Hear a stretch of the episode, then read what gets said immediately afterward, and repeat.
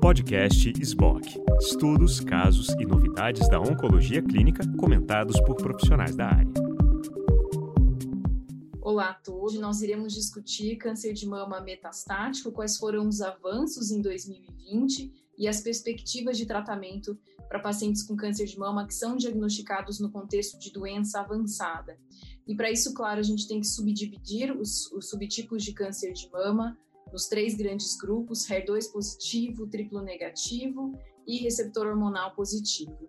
E Ju, eu tenho o privilégio de estar com a doutora Juliana Pimenta comigo, e ela, a Ju vai começar a falar sobre a doença HER2 positivo. O que, que a gente teve de importante em 2020 e que se espera que venha de novo também nesse subtipo de doença. Obrigada. Então, vamos lá, falar um pouquinho sobre o câncer de mama HER2 positivo metastático. Né? Eu acho que é um dos tumores que a gente gosta bastante de tratar, porque a gente tem muitas opções terapêuticas, felizmente. Né? E, é claro, a gente tem aí é, um tratamento já bem padronizado, digamos, na né? primeira linha com o esquema Cleopatra-like, taxano, com trastuzumab e pertuzumab, uma segunda linha TDM1 no momento, uma terceira linha a gente acaba mantendo o tratamento anti-HER2 e segue aí com esquemas é, de quimioterápicos variados. No entanto, a gente tem novidades muito importantes, né, recentes, recentemente aprovadas pelo FDA, a gente está esperando ansiosamente a chegada dessas medicações também aqui no Brasil, né, então, é, medicações como tucatinib, que foi avaliada no estudo HER2 Climb, um estudo que avaliou essa medicação tucatinib versus placebo com capestabina e trastuzumab, né? Então a gente tem essas três medicações, é, com, é, incluindo tucatinib ou placebo, né? E esse estudo ele mostrou resultado muito interessante para os pacientes que tinham progredido previamente a TDM1, pertuzumab e trastuzumab. E esses pacientes, é, nesse estudo, foi incluído um grupo de pacientes que muitas vezes é excluído dos estudos clínicos, que é um paciente com metástase sistema nervoso central. E esse é o grande, o, o grande ponto, eu acho, desse estudo, né? A grande novidade, porque a gente não tinha tantas informações do que fazer até o momento para esses pacientes com metástase no sistema nervoso central. Então, é, agora com os resultados do Hurt Climb, a gente tem aí é, um, uma medicação aí que muito com resultados muito interessantes para esse grupo de pacientes. Então, aí a gente tem é, uma taxa de resposta alta, a gente tem uma redução do risco de morte desses pacientes com metástase sistema nervoso central, nesse estudo da ordem de 42%. Então, assim, realmente mostrou, em comparação com o placebo, então ele realmente mostrou um benefício muito interessante. A gente está esperando ansiosamente a chegada dessas medicações, porque a gente sabe que metástase sistema nervoso central é uma realidade para os nossos pacientes HER2 positivos.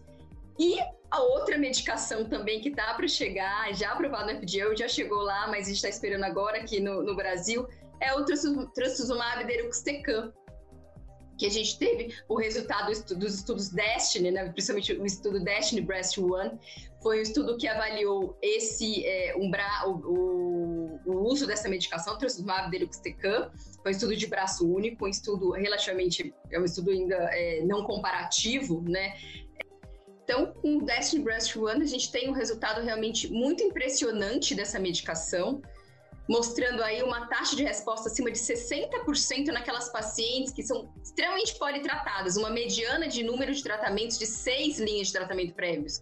Né? Então, isso não é uma coisa que a gente vê né, no, no dia a dia, com nenhum tipo de tratamento para nenhum tipo de câncer. Né?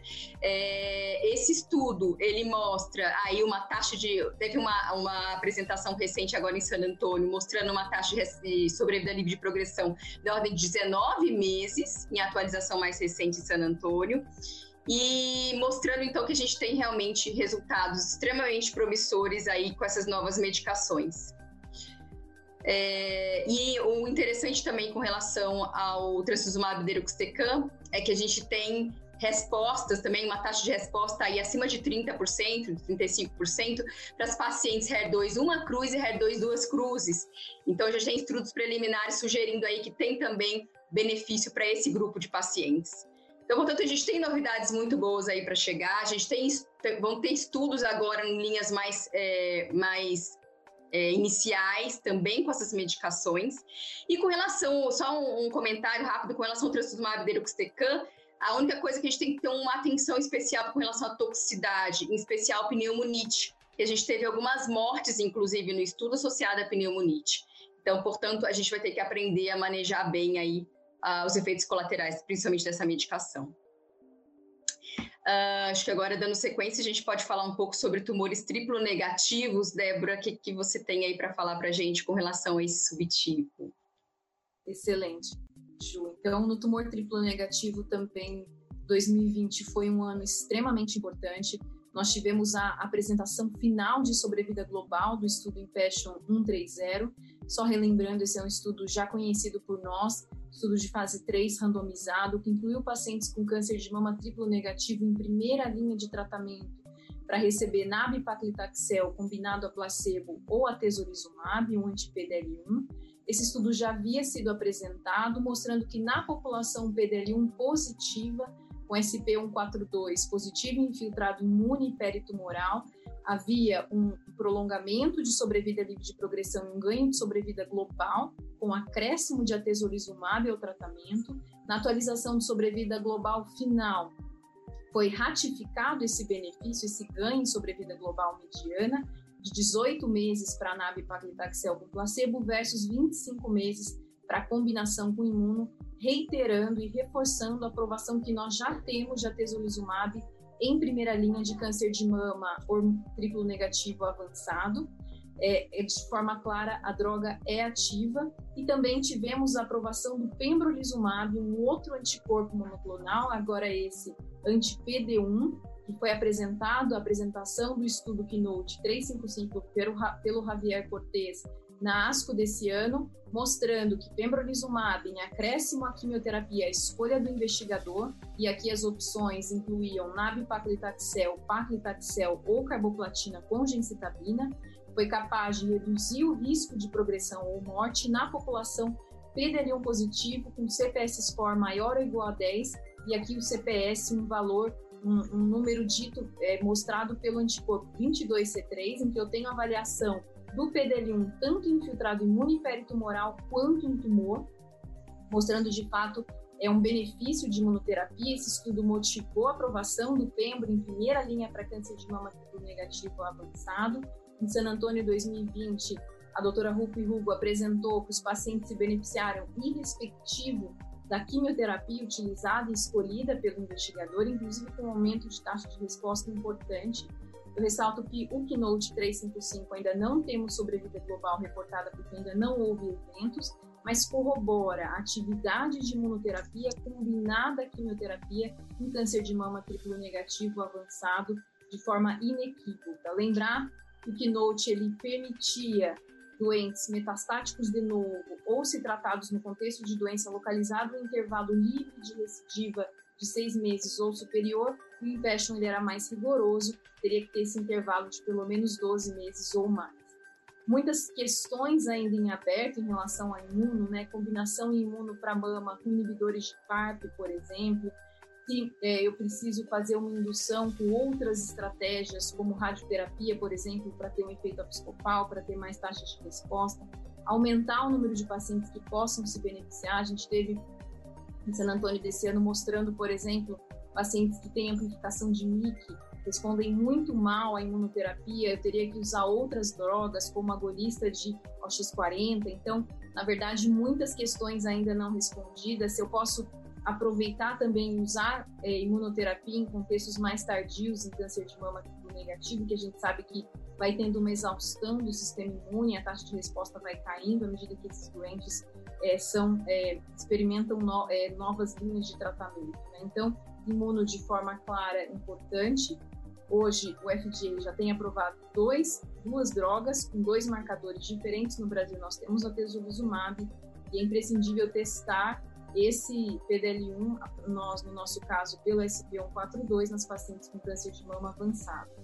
Tivemos, não tem como não falar também do estudo Ascent, que foi apresentado na ESMO, que vai avaliar o sacituzumab govitecan, um anticorpo conjugado à droga, antitrop2, o antígeno, cujo metabólito ativo é o SN38, mostrando taxas de resposta de 35%, comparado com químio de apenas 5% em pacientes já politratados, ganho de sobrevida global, 12 meses aproximadamente de sobrevida global mediana versus 6 meses para a quimioterapia, um ganho de sobrevida livre de progressão, de forma inequívoca, uma droga também muito importante em pacientes politratados e claro que vem sendo estudado em contextos mais precoces da doença.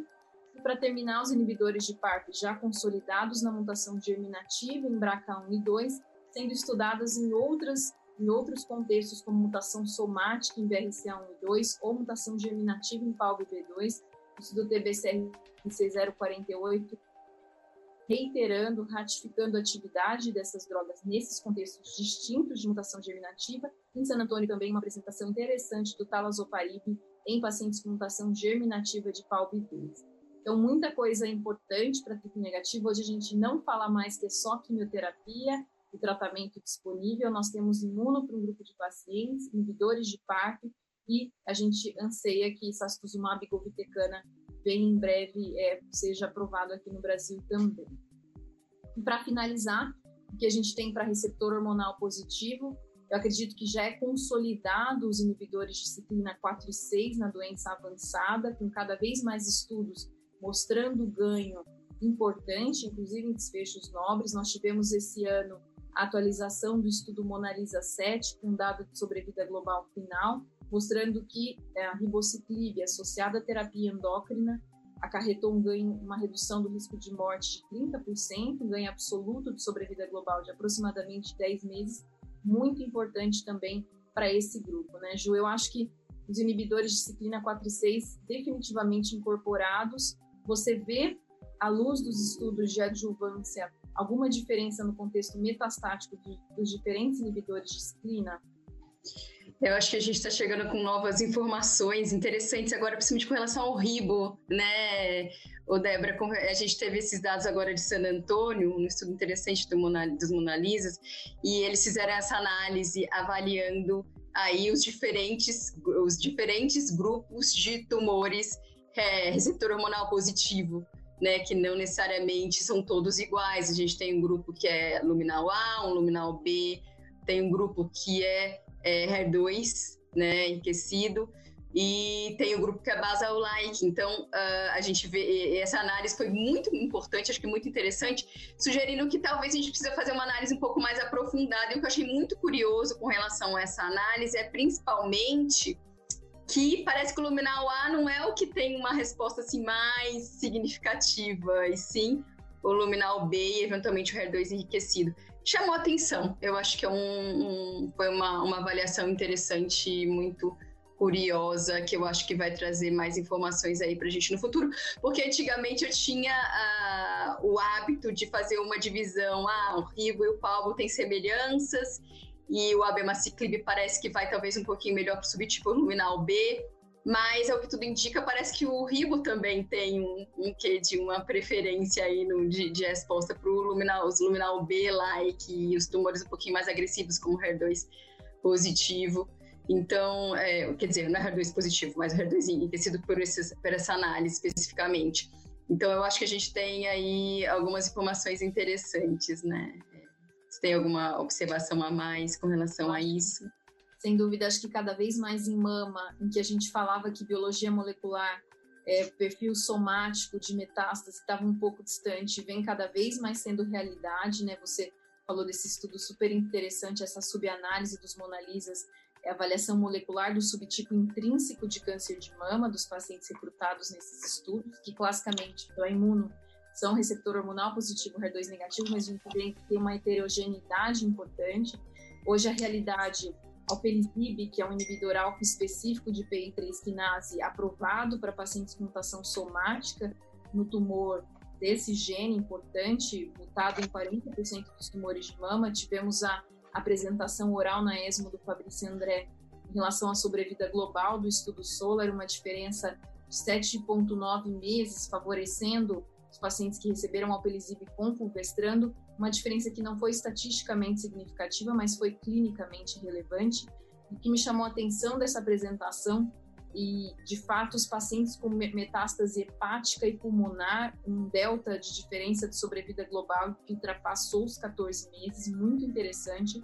É uma droga importante, a gente sabe que no contexto metastático, os pacientes que têm mutação em PI3K, eles têm uma doença agressiva, têm sobrevida global pior, então cada vez mais nós falamos no tumor hormonal, inibidores de ciclina fundamentais, quanto mais precoce melhor, ganho de sobrevida global, sobrevida livre de progressão, taxa de resposta.